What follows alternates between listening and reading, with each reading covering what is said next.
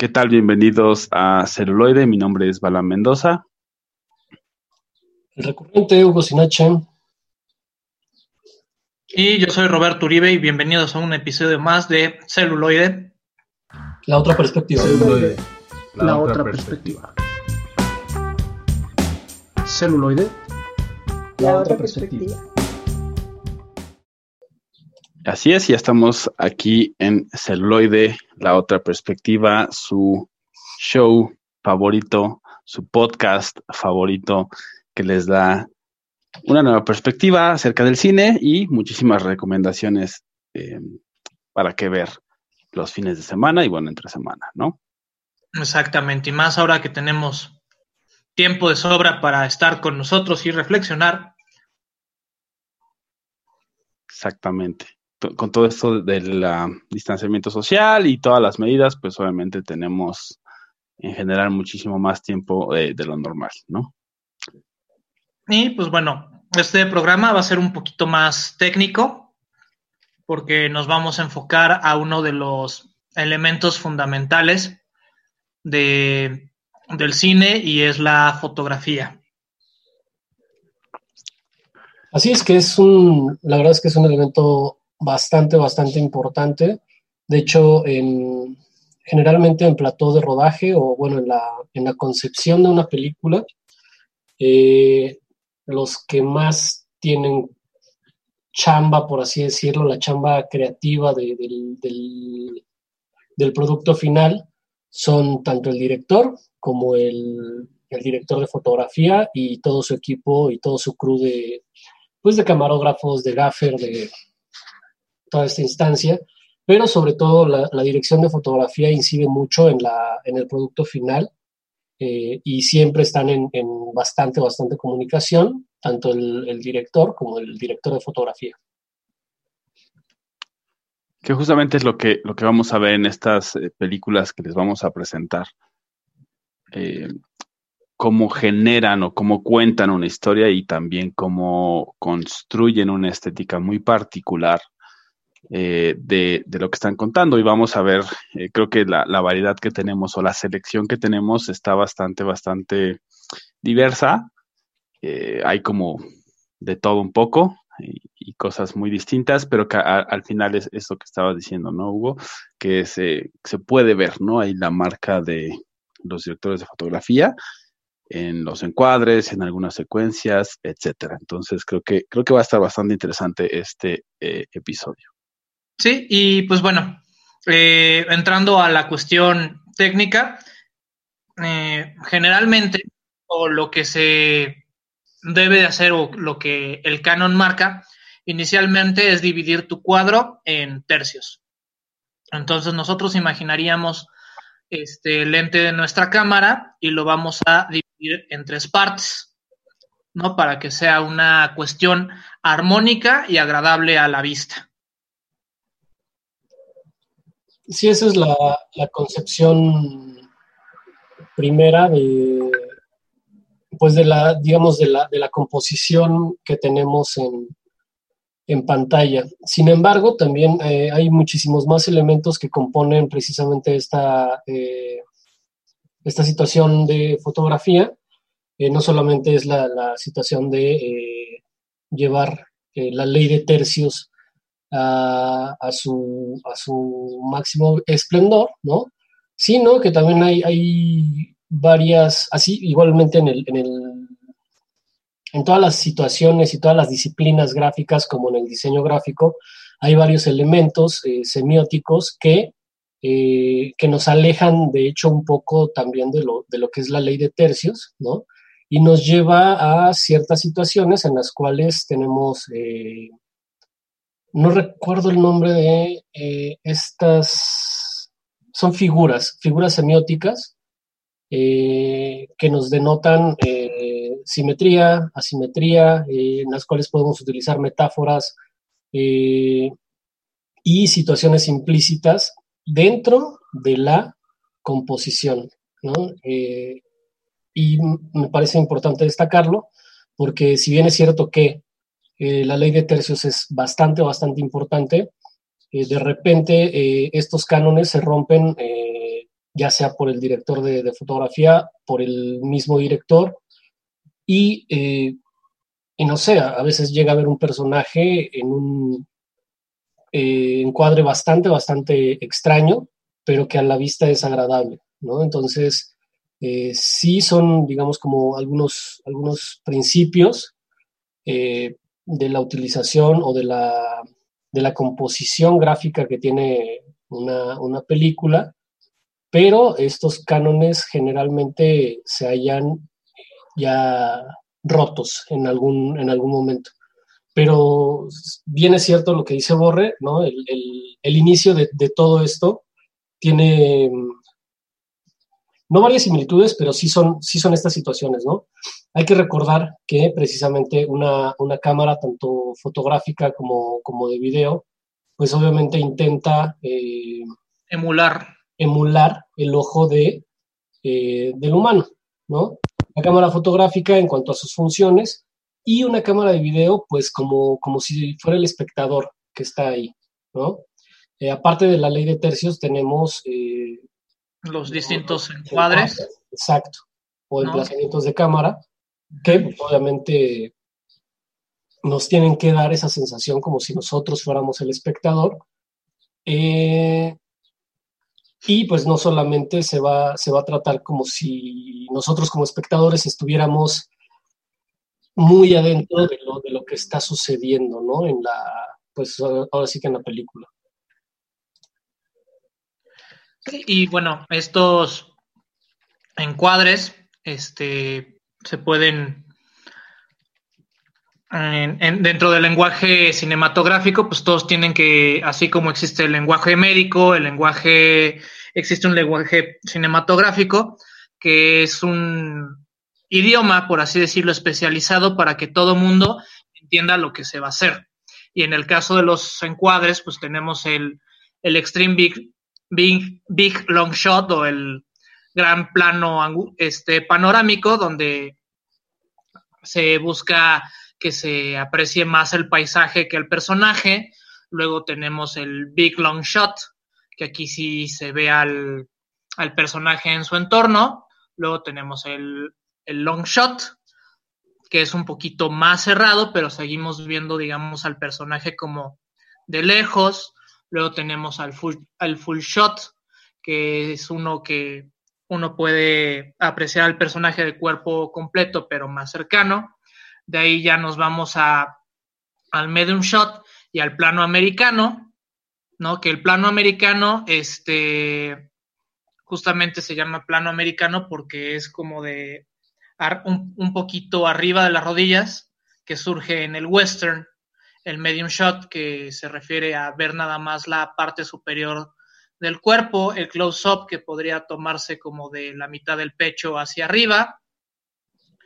Luego eh,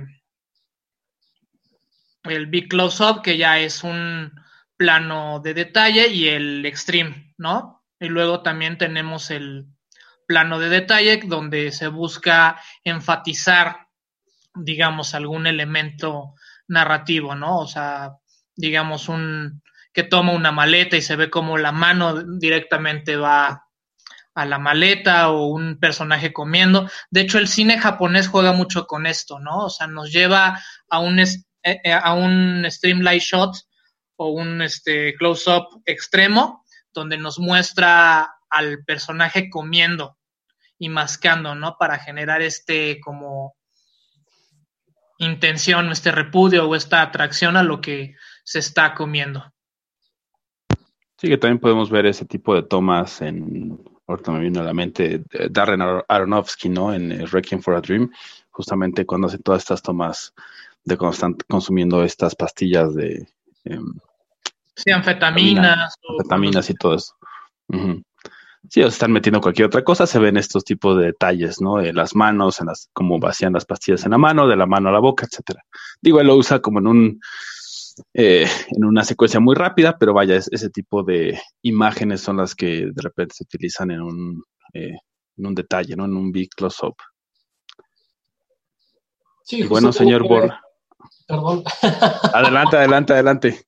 Todavía tenemos un cachito de chorizo. Eh, todo esto, todo esto, eh, vaya, para, para, todos los escuchas, todo esto que estamos diciendo es algo bastante, bastante técnico, pero creo que eh, lo que tienen que tener en mente es que son todas ellas, o sea, todo, toda esta situación de que viene de la fotografía o que eh, proviene de la fotografía, tanto encuadres, emplazamientos, eh, movimientos de cámara, paleta de color, eh, todo lo que es iluminación, sobre todo, todo lo que es este diferentes colores y composición dentro de la imagen, son solamente herramientas para el resultado final que nos dan los directores.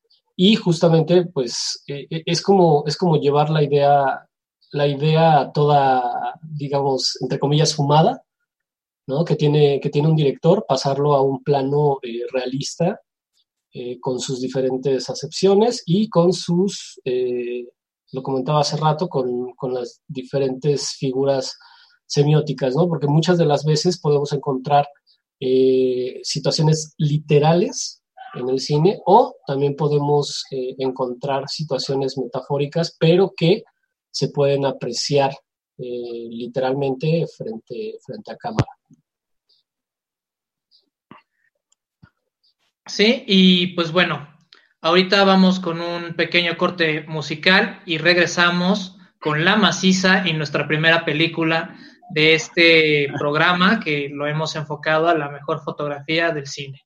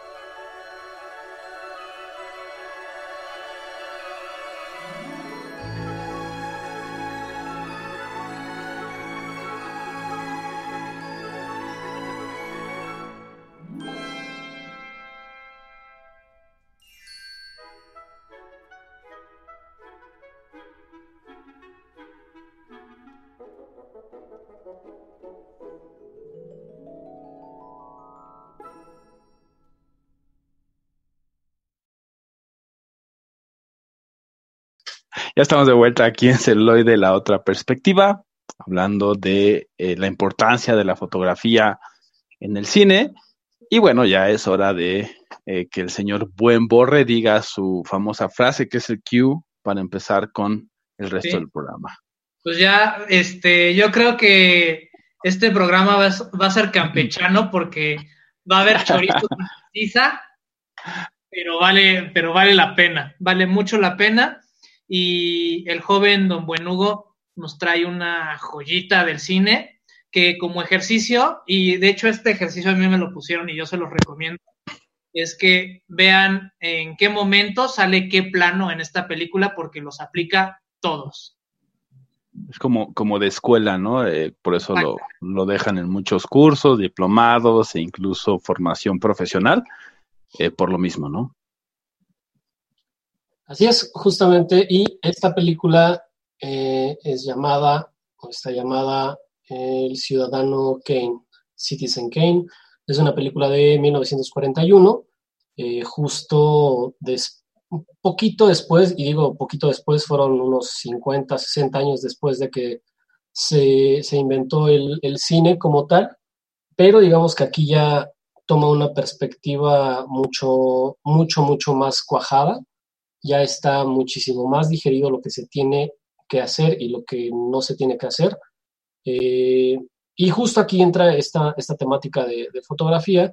Los principios del cine, eh, tenemos un, ejercicio cinematográfico, el primer ejercicio cinematográfico que se realizó eh, se llama, no recuerdo cómo se llama muy bien, pero es la, llegada de un tren a, no recuerdo qué, estación.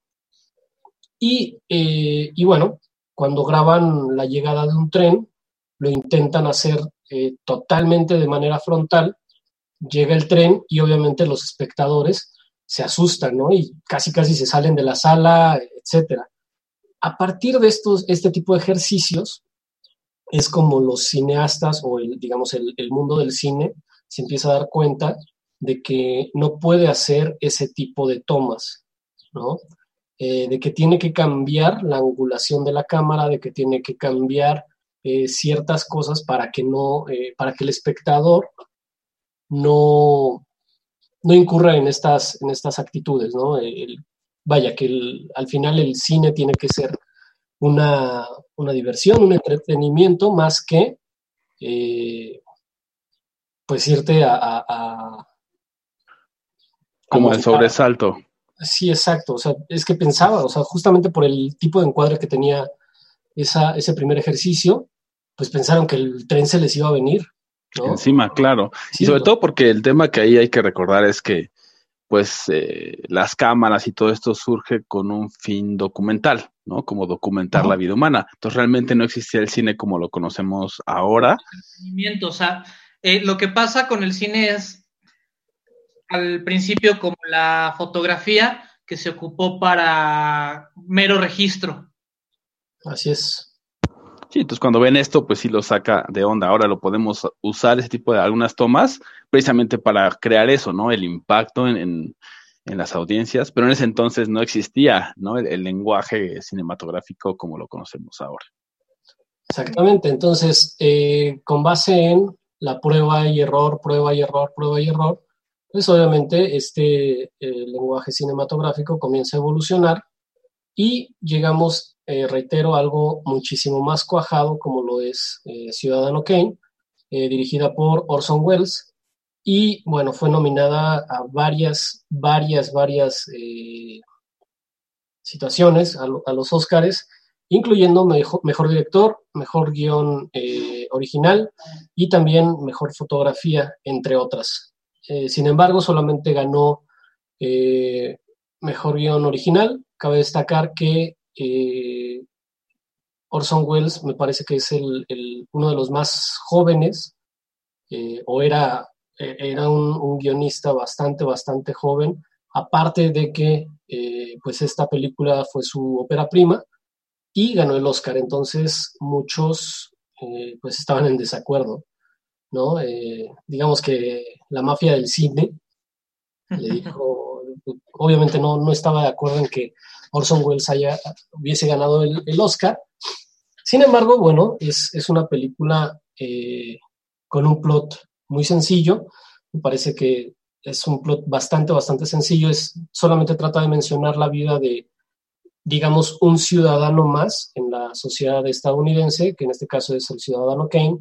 Es una persona que, bueno, eh, salió de la pobreza, eh, se hizo rico bajo bajo la tutela de alguien más que no fueron sus padres y, eh, digamos, la herencia que obtuvo de, vaya, eh, no, obviamente no se los voy a decir toda la película para no spoileárselas, sin embargo, bueno, recibe cierto, cierto dinero, cierta herencia a sus 25 años, hace una, una editorial, bueno, pone una editorial y a partir de ello, pues obviamente empieza a controlar, digamos, los medios de comunicación, que en este caso, en aquella época, obviamente, eh, pues el, periódico era lo, más, eh, lo más factible de, conseguir, ¿no? Eh, también se intenta, intenta entrar en la política, le descubren una infidelidad, y bueno, a partir de ahí su, carrera eh, se viene para abajo. Me parece que es, reitero, me parece que es una, una idea del, digamos, del estadounidense promedio, ¿no? También viéndola me, me hizo eh, como una reminiscencia a el último documental que sacaron acerca de Aaron Hernández, ¿no? Eh, que habla precisamente de pues este jugador de, los Patriotas de Nueva Inglaterra, que pues también vivió en otra parte, se, empezó a, hacer famoso y cuando tiene pues toda esta fama, eh, descubren que, eh, que mata a una persona apellidada Lloyd, no, recuerdo su, nombre. Sin embargo, es, es, a lo que quiero llegar, ¿no? me parece que, puede ser la historia de cualquier estadounidense y obviamente eh, lo, que les, lo que les mencionaba acerca de que estaba bastante, bastante cuajado esta situación, como lo dijo eh, el buen Borre, tiene, tiene todos los diferentes planos eh, contenidos en la película, de hecho inicia con un, me parece que como que querían hacer un tipo documental, o sea, hay una agencia encargada de hacer un tipo documental ¿no? Y de hecho ahí se pueden ver bastantes, bastantes cosas como mal hechas, como si fuera el cine de, de 20 años atrás, de 25, 30 años atrás, y de repente cortan, ¿no? Y vámonos con la película que habla precisamente de la historia de, de, Charles Kane. Y es ahí cuando te das cuenta de que, de que es una obra maestra, ¿no? En cuanto a, digo, no es, obviamente no, no la podemos comparar yo siento que tiene que ver muchísimo con el contexto, ¿no? Eh, y, se los digo en un ejemplo básico, ¿no? Si nosotros vemos una película actualmente, y, para los escuchas, eh, chequen, chequen eso en todas las películas. Generalmente la fotografía está dada, no sé, si, si vemos una casa, generalmente están prendidas todas las luces y, este, y hay como una luz digamos, principal en el techo, ¿no? Pero todas las luces de la casa están encendidas. Eh, si hay un cuarto al fondo que nadie está ocupando, la luz está encendida. Eh, si en la cocina se está utilizando, etcétera, la luz está encendida. Sin embargo, en esta película del Ciudadano Kane, eh, cuando están en la editorial, me, pude percatar de que todas las luces no están encendidas, más bien están apagadas pero eh, hay, un, key light, o sea, hay, una, hay una, este, hay una luz que ilumina, pues, básicamente todo el, cuarto. Esto obviamente se refiere a, limitaciones de, de, la época, ¿no? O sea, no, no se tenía o no se Sí, como todos los instrumentos que ahora tenemos para iluminar y todos los tipos de iluminaciones ya dedicada incluso para, para el cine. O sea, antes era la iluminación o natural o, la que teníamos en las casas, no una dedicada como tal. O sea, había cosas, pero no todas las que tenemos ahora, ¿no? O sea, ciertamente. Y si no conocen al ciudadano Kane, pueden encontrarlo una referencia más cercana en el señor Burns de Los Simpson que justamente es una parodia de esta gran película. Nosotros ahora vamos con algo de nuestra siguiente película y regresamos con más celuloide, la otra perspectiva.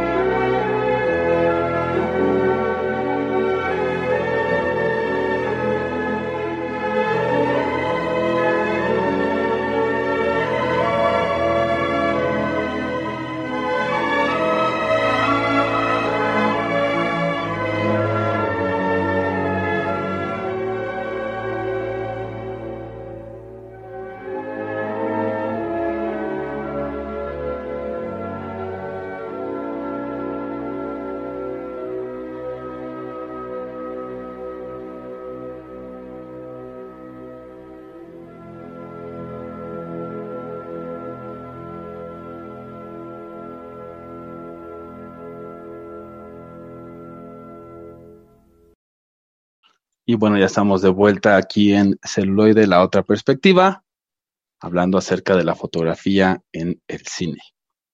Y pues bueno, también ya llegó nuestro invitado especial, la voz misteriosa de esta ocasión. Tenemos el, el gusto de presentar al doctor en cine, este Edgar Meritano, este colaborador y amigo en muchas aventuras tanto de los juegos de rol como de la vida y de la ñoñez. Y desde el cine. Y desde el cine también, por supuesto. Claro, desde el cine. ¿Qué tal? Muy buenas tardes. ¿Cómo están todos, chicos? Gracias por invitarme. No, al contrario, a ti por, por asistir y bueno, platícales un poco sobre tu larga y vasta vida cinematográfica.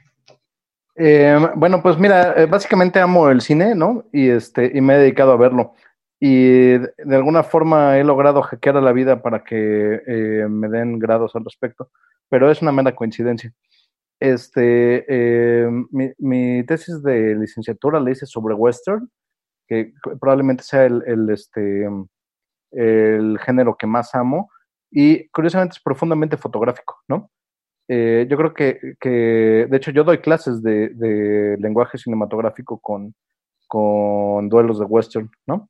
Para entender justamente eh, eh, los tiros largos, los cortos, ¿no? Las emociones. Eh, luego hice una, una, maestría sobre cine de horror, específicamente sobre la trilogía de Alien. Y finalmente, justo mi tesis de doctorado va sobre cine digital y la transformación que se vivió en cuanto al lenguaje cinematográfico, ¿no? De este, pues del cine analógico, el cine que llevaba casi 100 años, y cómo se transforma con la tecnología digital. Esto es un breve resumen de las cosas, básicamente. está excelente y que pues creo que va a añadir muchísimo a esta, a esta conversación y a este eh, episodio, ¿no? Lo, en lo que pueda ayudar los chicos, estoy a sus órdenes. Claro que sí, muchas gracias. Y bueno, vamos a, a, a continuar con este, con esa selección de cine que, que, hicimos para este episodio. La siguiente película es What Dreams May Come. Más allá de los sueños le pusieron acá en México. Es de 1998, entonces no es tan, antigua como el Ciudadano Kane, ciertamente, pero bueno, ya tiene 22 años nada más, ¿no? Así, eh, así como cualquier cosa, ¿no? Claro. Y, y en esta, eh, en esta película, justamente, eh, fue curioso porque justamente, bueno, ya saben, todos nuestros escuchas que hacemos un trabajo editorial, ¿no? De estar buscando eh, las películas que tengan que ver con el género, con el tema y todo esto. Entonces, en esta búsqueda me apareció esta película que yo ya había visto, se me había hecho interesante precisamente por el uso de los colores, de ciertos, eh, ciertas tomas y, y, bueno, todo esto, ¿no? Entonces, investigando un poco más, veo que justamente el director de fotografía es Eduardo eh, Serra, que también se encargó de la cinematografía, por ejemplo, de las reliquias de la muerte, ¿no? De Harry Potter 1 y 2, que a lo mejor dices, bueno, es más comercial, pero que sí tiene como eh, lo, que, lo que hemos estado hablando en el bloque anterior, ¿no? De, como ese sello, como esa distintivo en ciertas tomas, en ciertos encuadres, y también de Diamantes de Sangre, ¿no? Que también si, si analizamos justamente todas estas películas, todas estas, eh, cuando usan, digamos, las tomas abiertas, eh, pues eh, justamente eso, ¿no? El emplazamiento de la cámara y todo esto nos da como mucho, mucho sentido, nos, nos deja ver no solo lo que es el personaje, sino eh, el ambiente, ¿no? En el que se están desarrollando. Eh, en, esta, en esta película es, creo que es bastante, bastante emotiva. Es, eh, digamos, eh, podría decirse que no es para los débiles de corazón, como dice el viejo adagio, porque eh, sí requiere como estar con, o sea, genera o genera mucha vulnerabilidad, porque genera como todo este rango de emociones del, del cual somos capaces todos los humanos, ¿no? Tristeza, dolor, pérdida, alegría, enamoramiento, eh, amor eh, fraterno, amor paternal. O sea, existe, o sea, creo que no hay ninguna emoción que no cubre eh, esta película. Entonces, eso es muy interesante. Y bueno, hablando en el tema de fotografía, justamente podemos ver cómo es el uso de esta precisamente para ayudar a contar esta historia, ¿no? Si no hubiera un uso de, de la fotografía o de la cinematografía eh, tan bueno, no podríamos como sentir eso que están sintiendo los personajes, todo este abanico que podemos sentir al estar observando la historia de este personaje que se llama Chris Nielsen, interpretado por eh, Robin Williams y que también está por ahí acompañado de, eh, pues nada más y nada menos que Max von Sydow, ¿no? Que pueden ubicar en numerosas, numerosas películas, ¿no?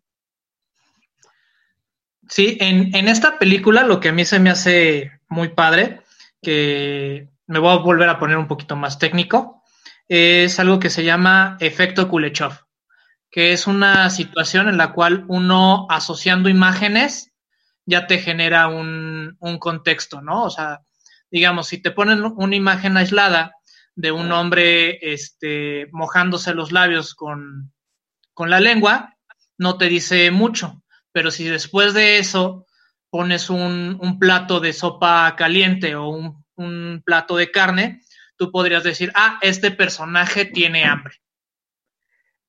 Sí, es, eso que mencionas, eh, el efecto Kuleshov, es eh, justamente en donde radica el argumento cinematográfico, ¿no? Eh, también se, le, eh, se conoce técnicamente como rapport y es la correspondencia de una imagen con la que le sigue, ¿no? Y, em, y, y es ahí donde se comprueba que en realidad somos nosotros los espectadores los que fabricamos el argumento cinematográfico, ¿no? Es la conciencia la que lo crea justamente al relacionar las imágenes. Sí, eso, eso ayuda muchísimo, muchísimo a contar eh, este tipo de historias, me parece a mí. Eh, eh, hablando un poco de la trama para que también si no la han visto alguno de nuestros escuchas, pues es se centra en este personaje que les decía, Chris Nielsen, en su, cómo conoce a su esposa muy brevemente, digamos muy brevemente en la película, y después como toda la vida que generan o crean juntos hasta que empiezan a suceder como cosas dramáticas. Uno de los elementos importantes es que su esposa es eh, pintora, ¿no? Entonces ese es uno de los elementos que precisamente se toma mucho eh, para toda esta parte de la fotografía, o sea, los colores, ¿no? Son, eh, imitan incluso los efectos de, de la pintura, del, óleo y todo esto. Entonces, creo que esa es justamente una de las cosas que, que, hizo muy, muy bien. El otro es obviamente lo que les decía de la parte dramática, pero en, en el tema visual, eso creo que es algo que logra muy bien. El momento en que, pues, este personaje muere y es como transportado a, al cielo o lo que sea, está sí, como en una de las versión, obras. Es su versión del cielo, que es, de, es la casa ideal que ellos sueños. siempre buscaron, sí. Exactamente, que es una, una pintura de, de, su esposa. Entonces está dentro de esta pintura, se pueden ver esos colores, eh, el óleo, se, lo puede sentir, él lo empieza a tocar y todo esto. Entonces creo que es una muy buena forma eh, de contar como todo esto, ¿no? Y de, de, entretocar la fantasía con el arte, ¿no? Y, y generar todas estas emociones que, que, les decía. Justo eso hablábamos al, al principio de la, de la, emisión, ¿no? Generalmente la, la, fotografía también se va a dedicar, ¿no? Todas estas herramientas que, que utiliza el equipo de, de, fotografía se va a dedicar meramente a eh, separar momentos, ¿no?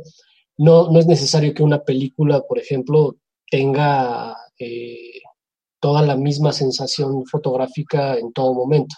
¿Por qué? Porque habrá momentos en que eh, el director o el director de fotografía eh, diga, ¿sabes qué? En este momento quisiste mencionar tal y tal cosa, vámonos a un plan, a un, este, a un cambio de, paleta de colores, de este, a lo mejor lo, difuminamos un poco o el, el, diseño de producción, ¿no? Como en este caso, eh, que bueno, llega al cielo, ¿no? Y es su interpretación del cielo y entonces se vuelve un mundo eh, totalmente diferente al que se estaba relatando eh, en un inicio. En, exacto. Entonces, creo yo bastante importante esta, digo, en, en, este, en esta película se ve muy, muy diferenciado.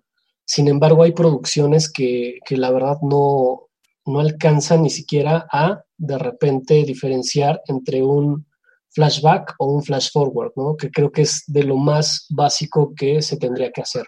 Y esto deviene, eh, puede ser, podría ser, sin embargo, sí recae bastante en la, en la, en la fotografía.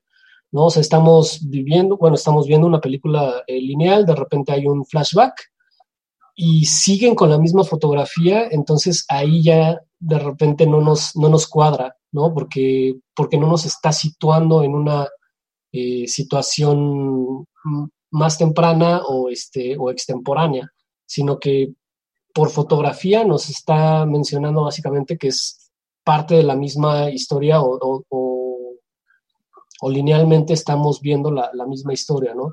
Hay muchas producciones que pecan de ello, eh, vaya que no, no pueden diferenciar eh, entre esto que a mí me parece como básico. Sí, que no, no todos llegan a lograr, ¿no? Eh, como dices, de repente, y lo hemos mencionado en capítulos anteriores, de repente hablamos de directores, de producción, hemos hablado y todo eso, y cómo juegan, ¿no? Todas estas partes, y justamente ahorita que estamos hablando del director de fotografía o de la fotografía, pues también tiene mucho que ver, ¿no? Eh, no todos los eh, directores de fotografía son iguales, vaya, y pues no todas las producciones les interesa tanto generar como esta estética que cuente la película y todo esto, ¿no? Si no es como, ok, por ejemplo, si, si, si nos vamos como a Transformers, ¿no? Michael Bay, pues decía, yo ya tengo mi visión, yo ya sé qué es lo que quiero hacer, tiene que tener, ¿no? Este número de explosiones. y que no se entienda nada, ¿no? Sí, o, que todo vaya, sí, exacto, va todo tan rápido que, que al final puedes dejar de ver cinco minutos la, la, película, regresar y no pasa nada, ¿no? Entonces no es lo mismo a, por ejemplo, esta otra película que, que justo estaba escribiendo en las notas. Eh, eso, que tienes que tener como esa atención y ese cuidado porque hay cosas muy visuales y hay cosas del diálogo que si te pierdes, no es que pierda todo el sentido y ya no puedas eh, inferirlo, pero sí como que pierdes algo y la experiencia se, se, se corrompe, por así decirlo, ¿no? Entonces creo que de ahí viene toda esta importancia del director de fotografía. Y pues bueno, no queremos corromperlos demasiado en esta ocasión. Entonces vamos a un corte musical y regresamos con más celuloide. La otra perspectiva.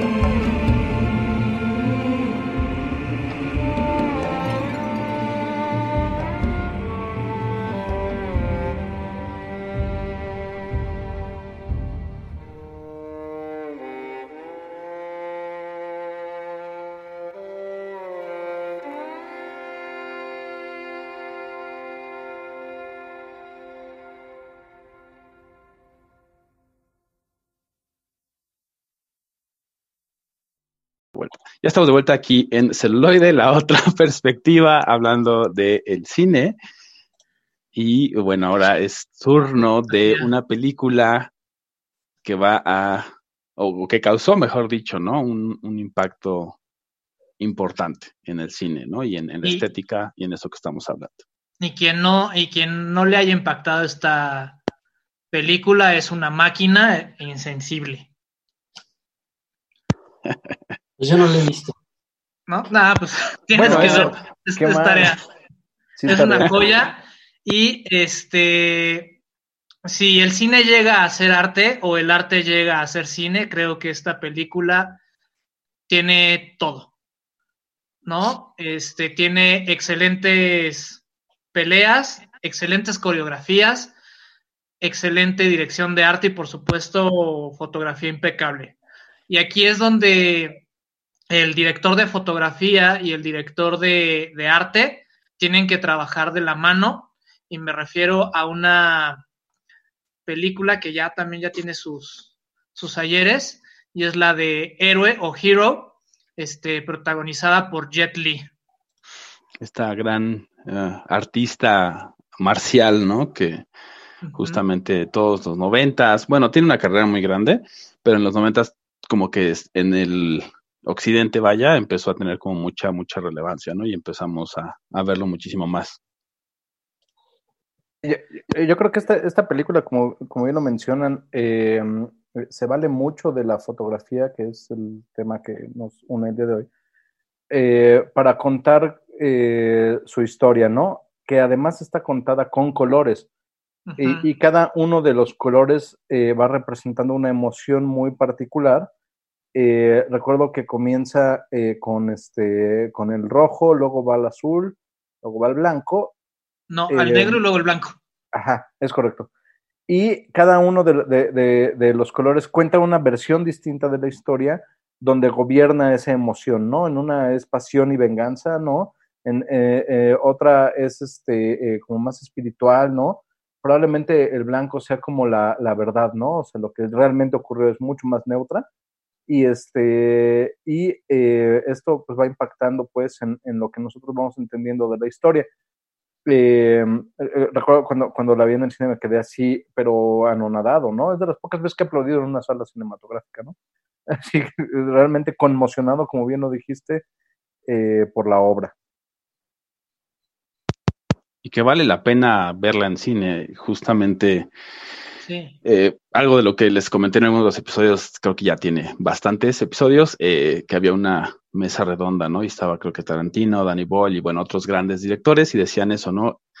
Que había una crisis en el cine porque no, es, o sea, no podían competir tan fácilmente o que no estaban teniendo o encontrando una forma en que el cine pudiera competir o hiciera sentido, al menos en el esfuerzo monetario, eh, para las audiencias si ya teníamos Netflix y todas las demás eh, streaming, ¿no? Si, si no era una historia visualmente o cinematográficamente increíble como esta, ¿no? O sea, esta si tú la ves en el cine y la ves en, en, tu casa, son dos experiencias diametralmente opuestas. Sí, estoy, estoy de acuerdo. Eh, cuando se me ha preguntado sobre la vida de la sala cinematográfica, que ahora ya me lo estoy cuestionando con, esto, con esta circunstancia en la que estamos, de la pandemia y todo esto. Eh, vamos, sin la pandemia yo creo que, que, no, no iba a morir la sala, eh, porque justamente por esto, ¿no? Por la experiencia que te da el tamaño de la pantalla, el sonido, ¿no? Eh, vamos, o sea, si lo pensamos de cierta forma, la sala cinematográfica es un templo al cine, donde tienes que entrar con respeto, tienes que entrar callado y, y vas a contemplar, ¿no? Eh, ahora, insisto, me, estoy cuestionando cómo va a cambiar la industria, pero por otras cosas, ¿no? O sea, por una cuestión de contagios, ¿no? Em, pero el medio, sin duda alguna, tiene sus propias particularidades que no son replicables en casa, a menos de que tengas mucho presupuesto y que tengas tu propia sala.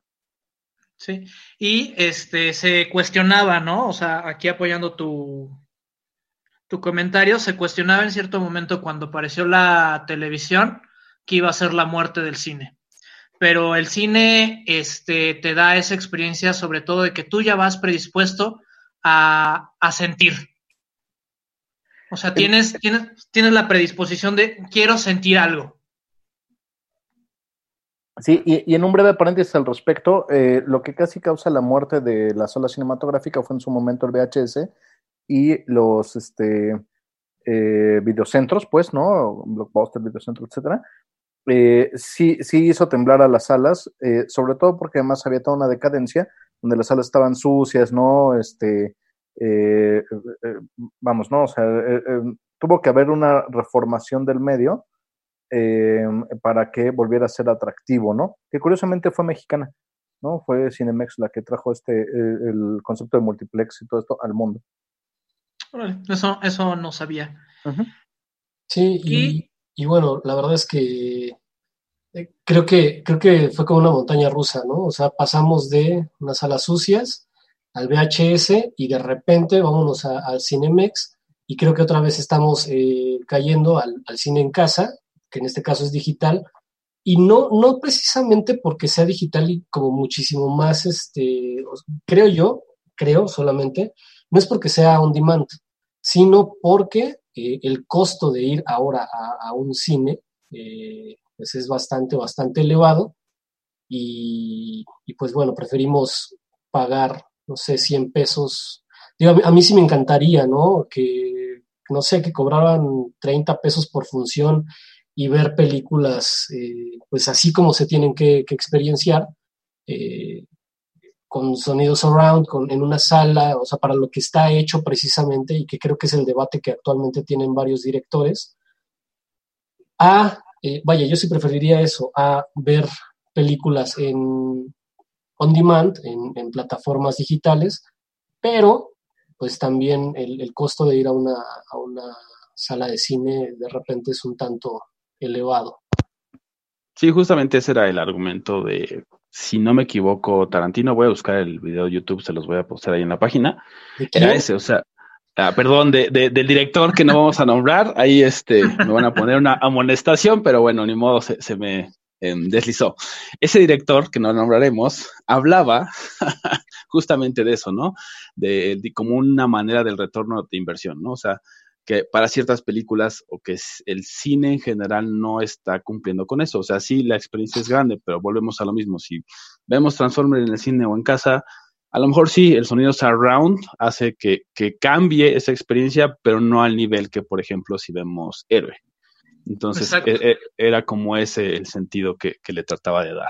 Y este, yo elegí esta película primero por una cuestión personal, porque cuando yo la, vi en el cine, o sea, de por sí ya empecé, empecé a ser cinéboro, ¿no? Este, poco, poco antes, pero cuando vi esta película me acercó a una estética distinta, ¿no? Porque pocas veces tenemos la oportunidad de ver esta estética oriental o esta estética china específicamente, eh, eh, de este lado de, de, del Pacífico.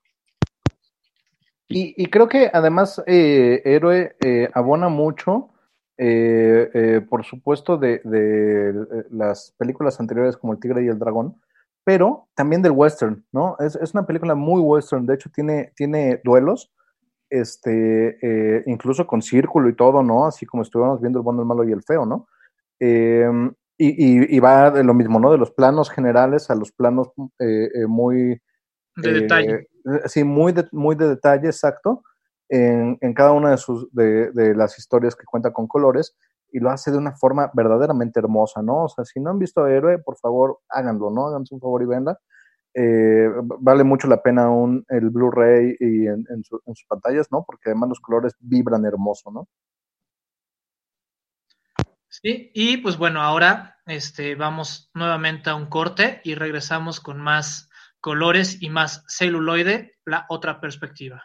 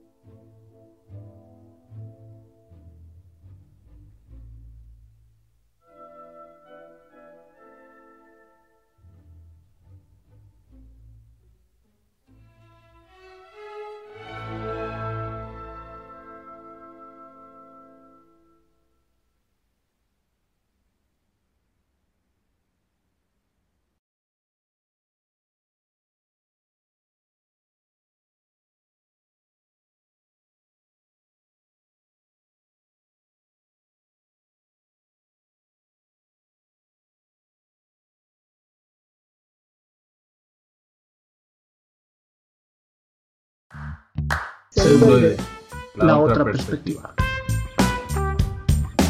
Celuloide, La otra perspectiva.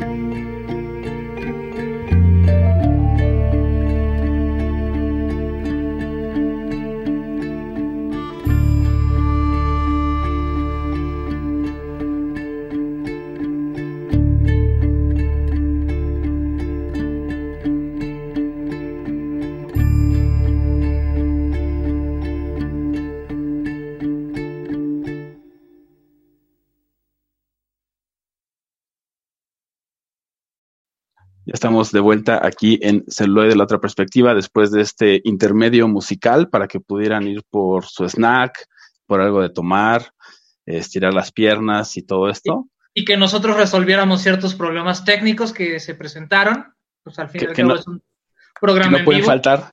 que no pueden faltar, si no, no sería un programa de celuloide. Exacto. Este,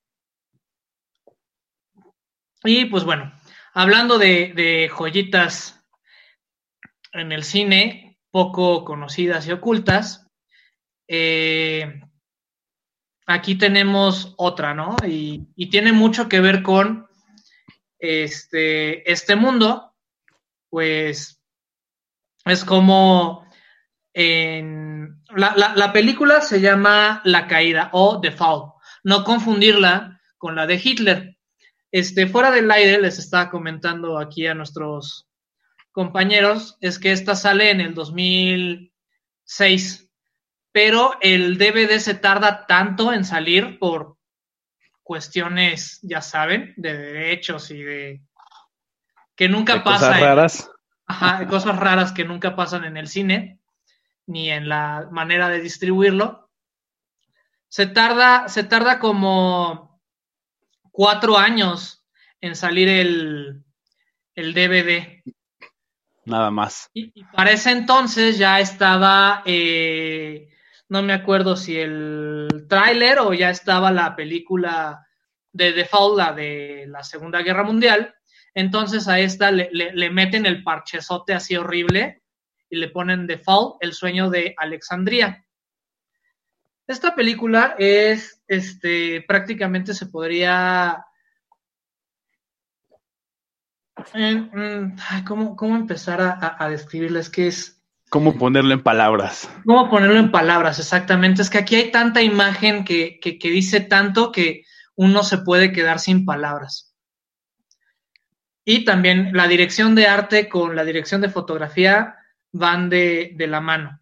La historia habla acerca de un doble cinematográfico de un spaghetti western en España que sufre una caída y cae a un hospital de estos este, previos a la Revolución Española.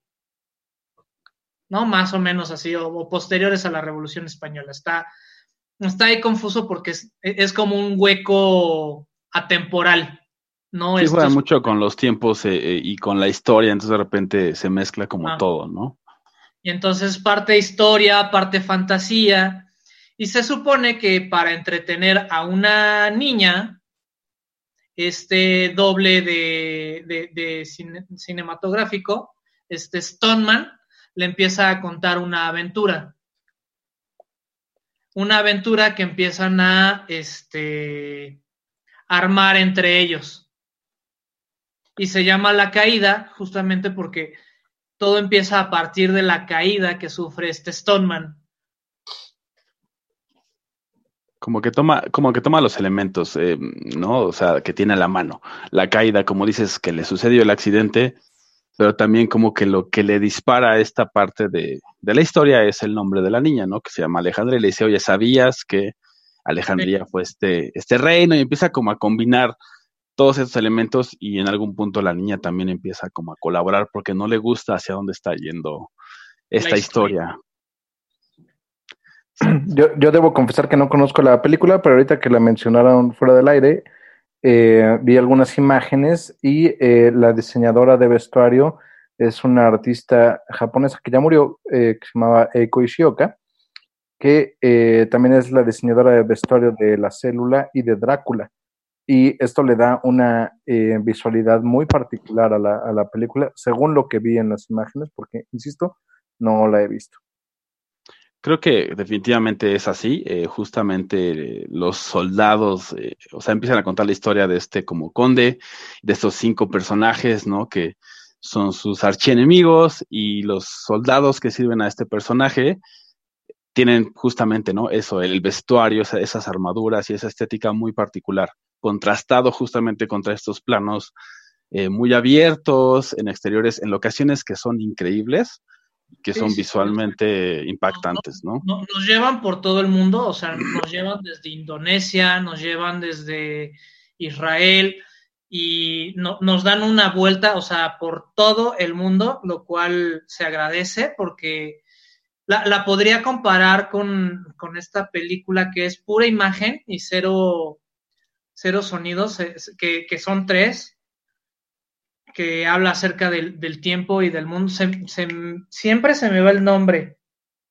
Ese, ese viejo alemán siempre te ataca. Ese viejo alemán, pero este, la fotografía es una belleza. Les digo, podría pasar por un documental de National Geographic pero con fantasía. Entonces, te lleva elementos de, de la realidad humana, o sea, de, de, de, culturales, o sea, nos lleva a, a templos de Indonesia que tú creía, creías que nada más en las grandes producciones fílmicas se podrían lograr, pero ahí las tenemos. Ah, estás hablando de Baraka. Baraka, exactamente. Sí, sí, que es como un documental, ¿no? En realidad. Sí, sí, el de Baraka es un documental visual. Ajá. Sí, y este sí, sí. como elementos de Baraka, pero ficcionalizados. Entonces está, te, da un saborcito la película porque no sabes en qué momento es verdad y en qué momento es fantasía porque todo es locación.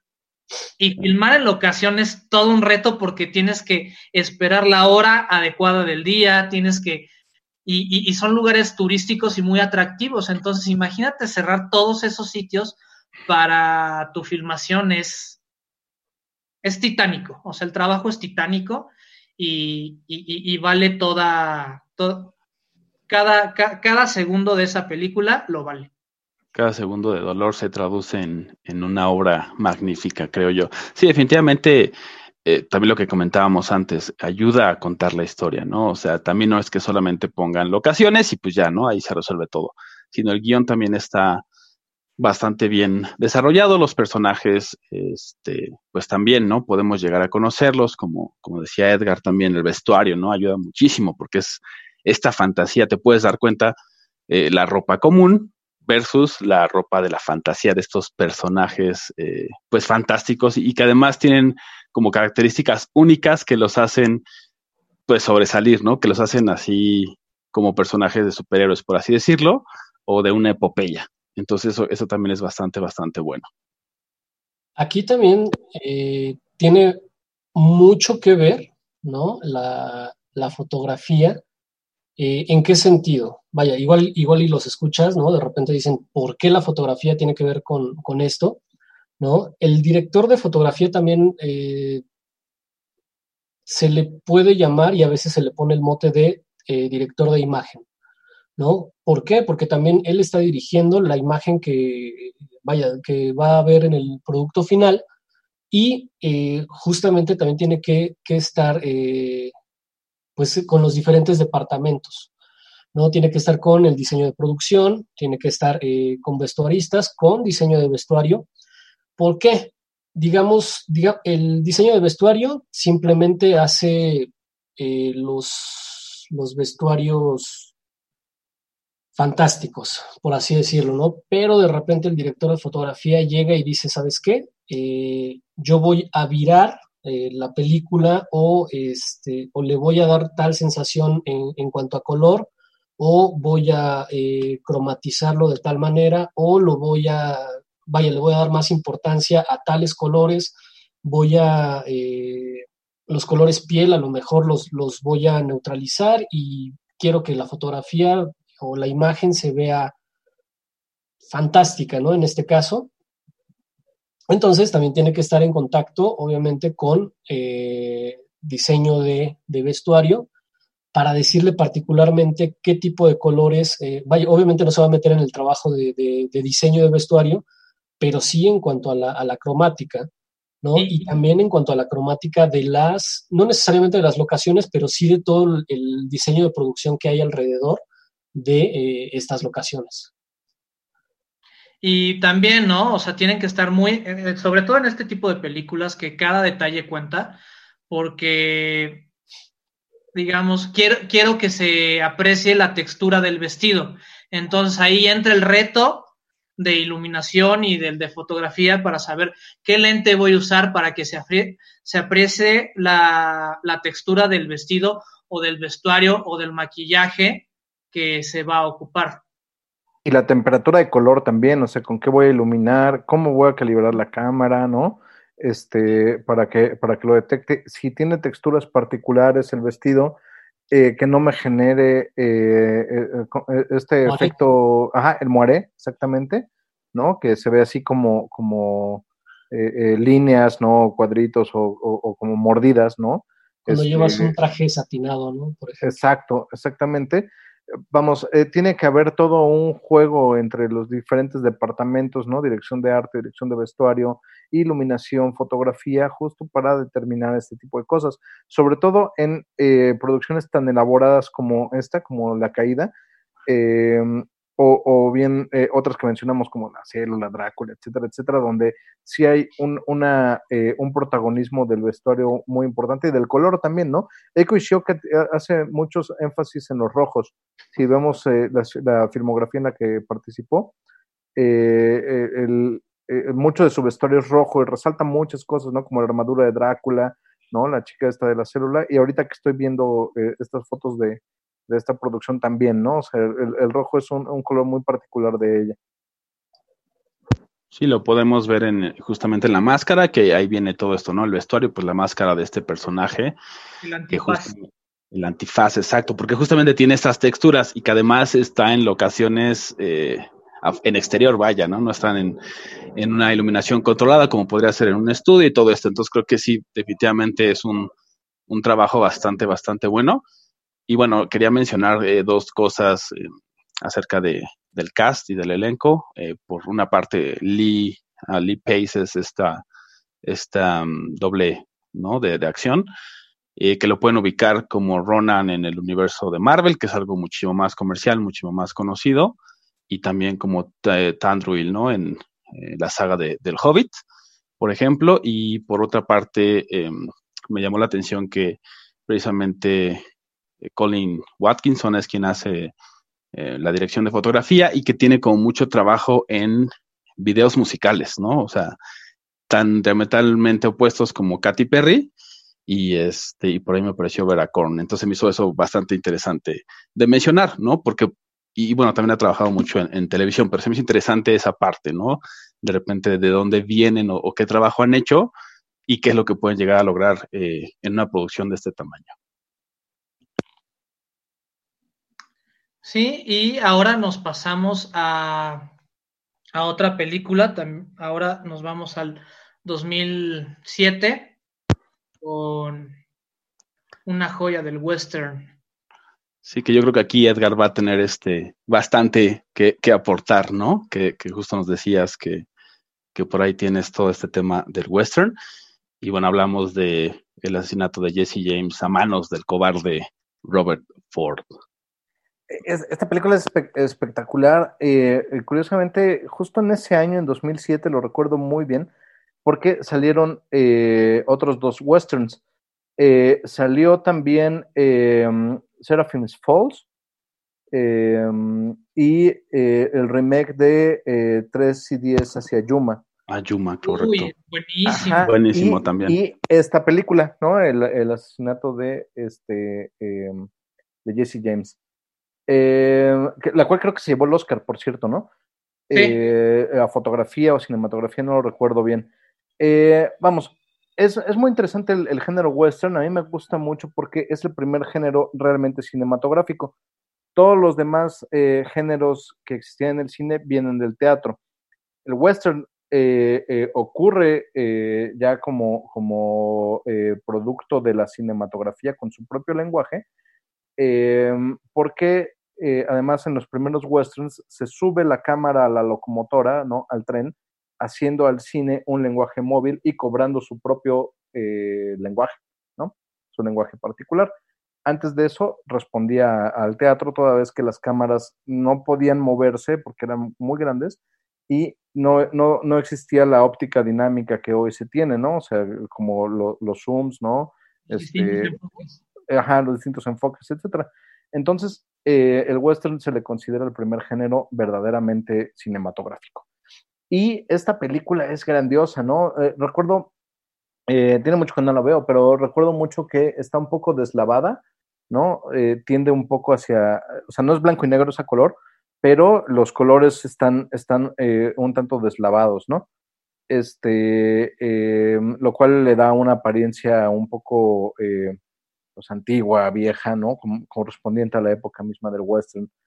Em, y a diferencia de, un western normal, esta no termina en un duelo, que es parte del género, sino eh, justamente un asesinato cobarde, ¿no? Este, matan a Jesse James por la espalda, lo cual eh, no este, eh, rompe un poco las reglas del género que dictan que debería terminar en un duelo eh, eh, la muy bien, qué hermosa película, ¿no? Es muy larga como la cuaresma, pero eso también creo que es parte del género.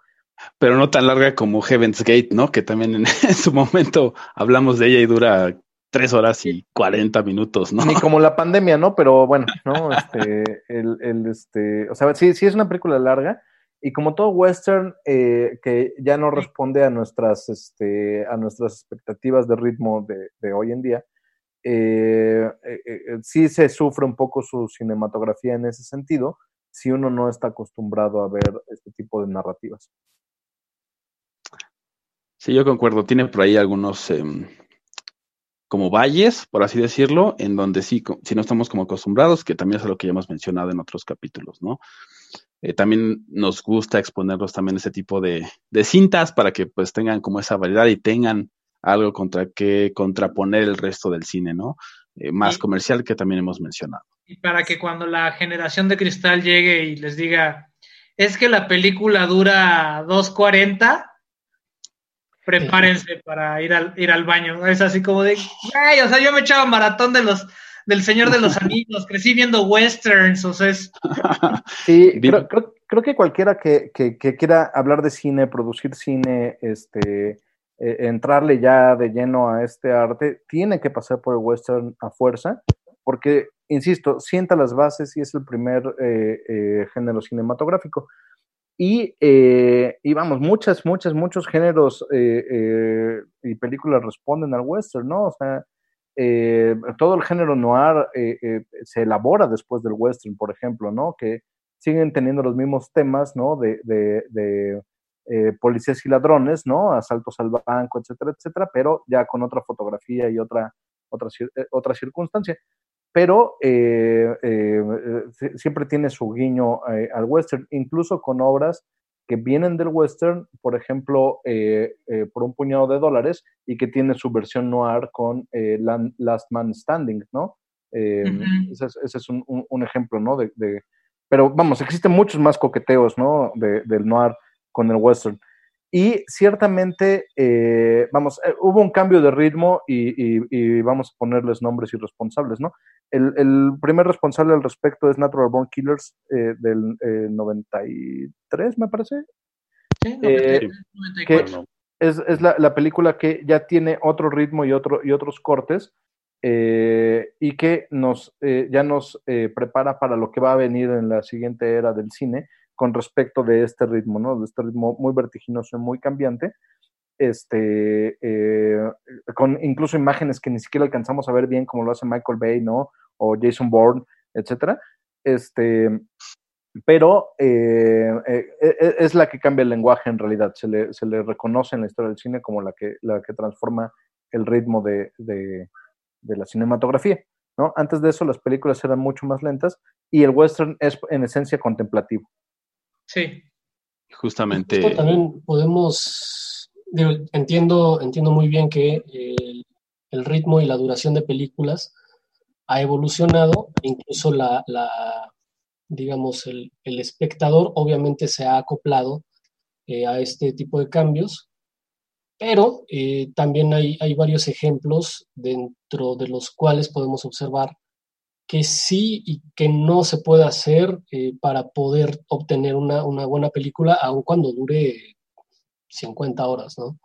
Eh, y yo les quiero presentar uno de los ejemplos y contraponer, yo sé que son de géneros totalmente diferentes, pero por ejemplo podemos contraponer eh, The Irishman, que es una película que dura 3 horas 30 minutos, que, híjole, me le eché en un día, sin embargo, en dos partes, ¿no? Y muchas personas se quejaron acerca de ello.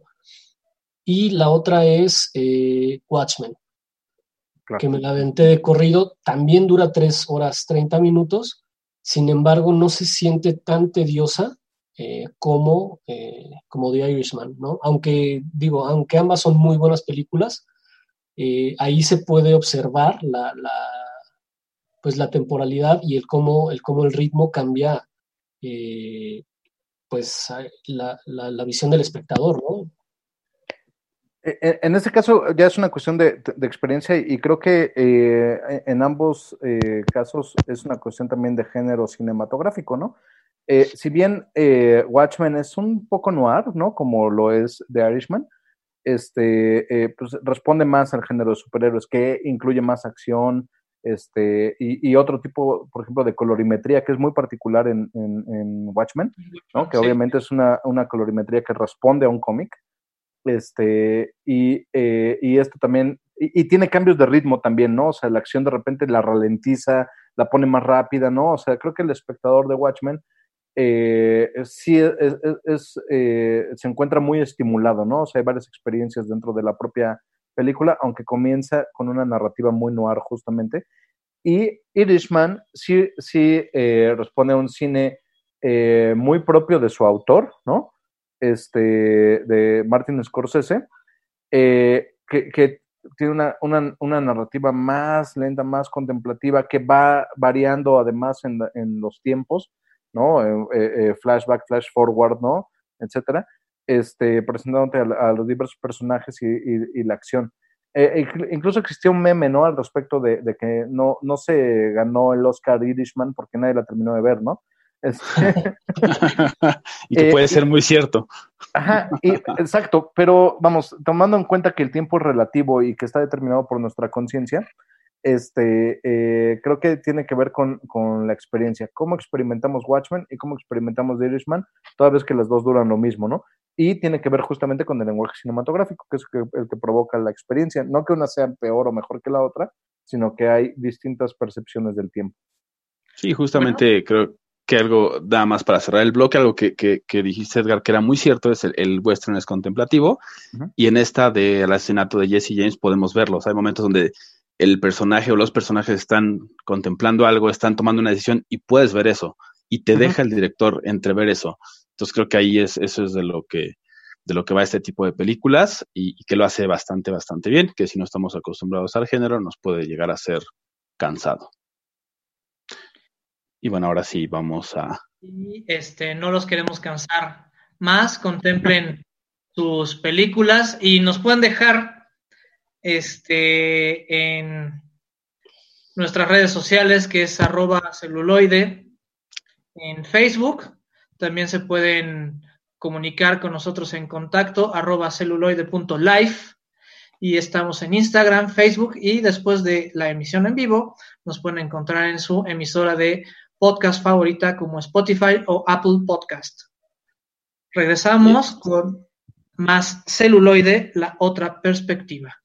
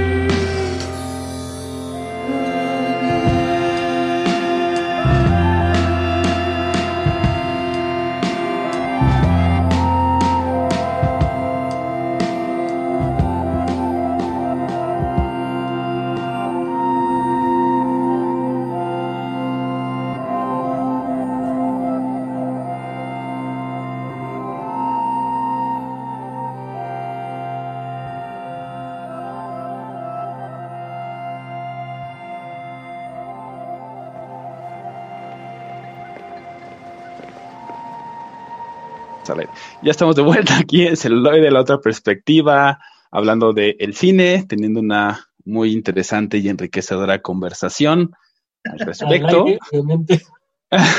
también al aire y fuera del aire también. y es turno de la última película de este episodio. Así es, y bueno, eh, vamos a cerrar con una película que se llama Suspiria, es del año 2018. Eh, contrasta bastante con Ciudadano Kane.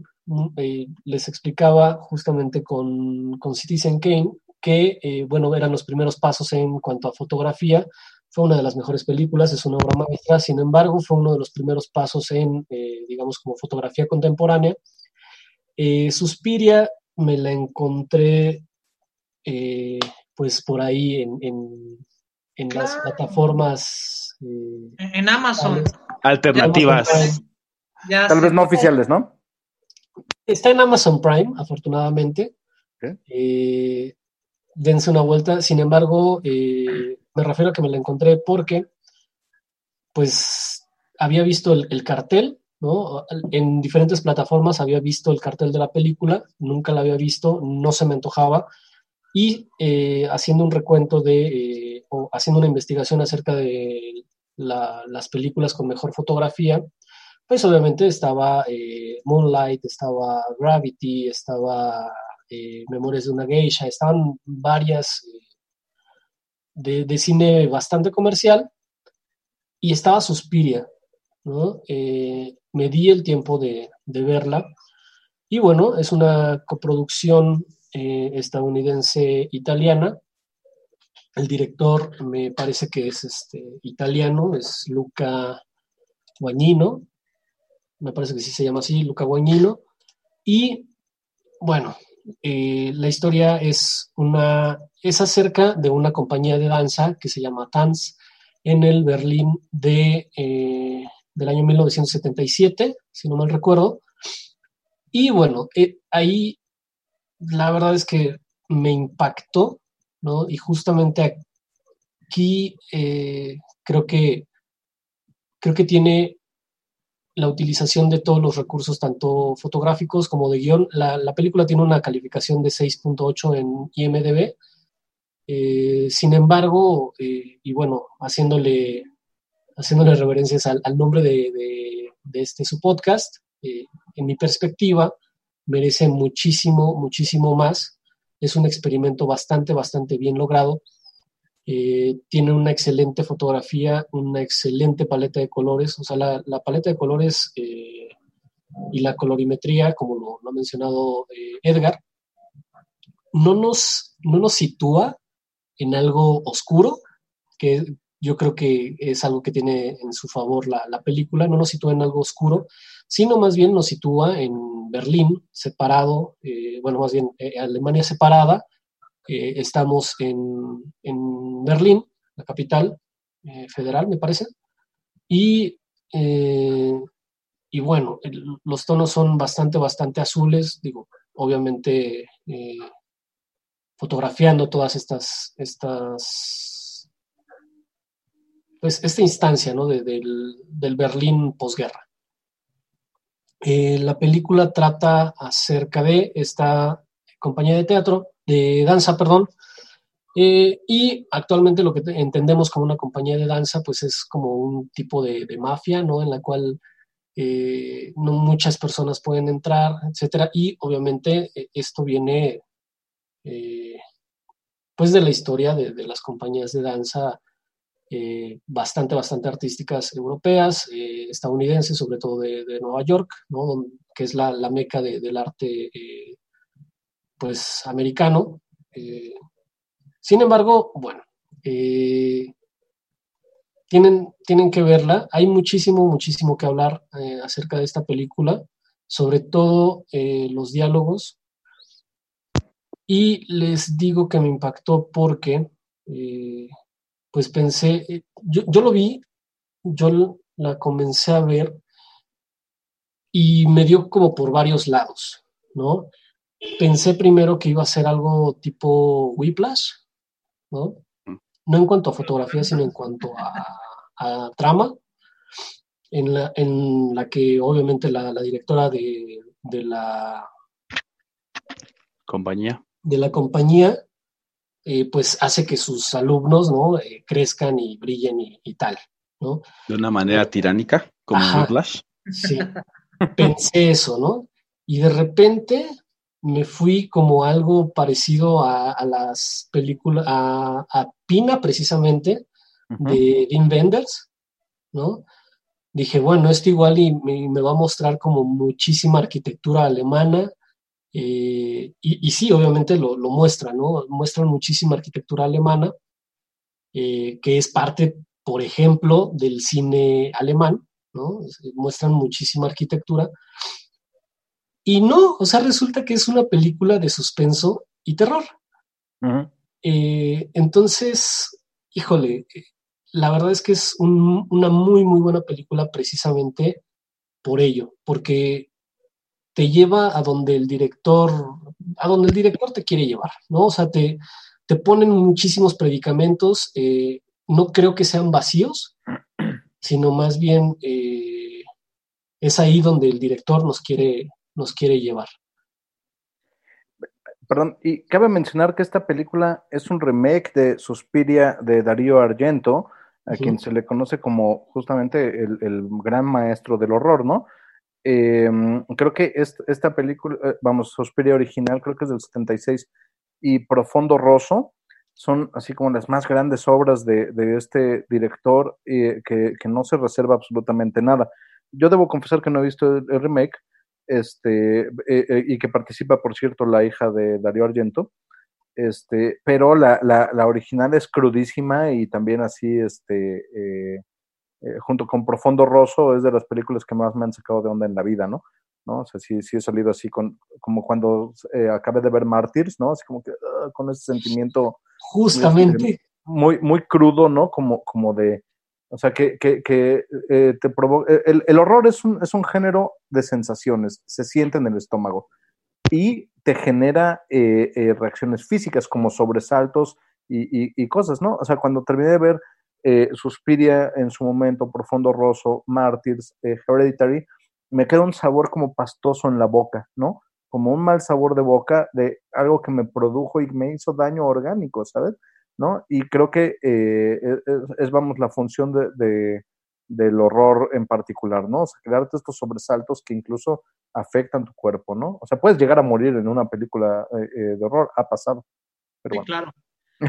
y como no queremos que ustedes mueran, vamos a un pequeño corte aquí en celuloide y regresamos con las recomendaciones. Celuloide. Celuloide. Celuloide. La otra, la otra, la otra, la otra perspectiva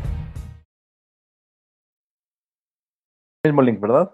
Regresamos a quien salió después de este pequeño, pequeño corte y ya solamente tenemos tiempo para las recomendaciones. Yo creo que tenemos que hacer alguna segunda emisión para que podamos volver a invitar a Edgar. Eh, ha sido una conversación bastante, bastante interesante.